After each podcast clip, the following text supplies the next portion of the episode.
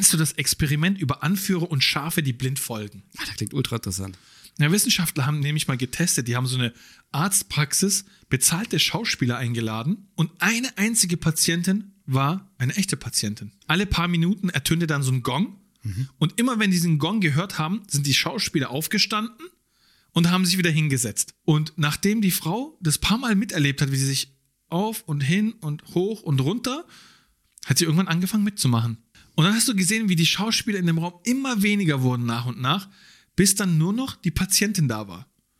Und als sie da alleine saß und der Gong ertönte, ist sie einfach aufgestanden und hat sich wieder hingesetzt.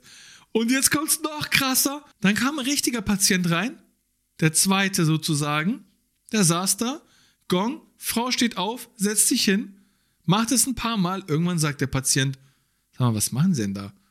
Und die sagt, naja, beim Gong stehe ich auf und setze mich immer wieder hin. Und dann sagt sie, warum machen Sie das?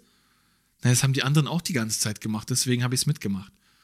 Und dann der Gong ertönt und er steht mit ihr auf und setzt sich mit ihr hin. Okay, das heißt eigentlich sind es beides Schafe dann.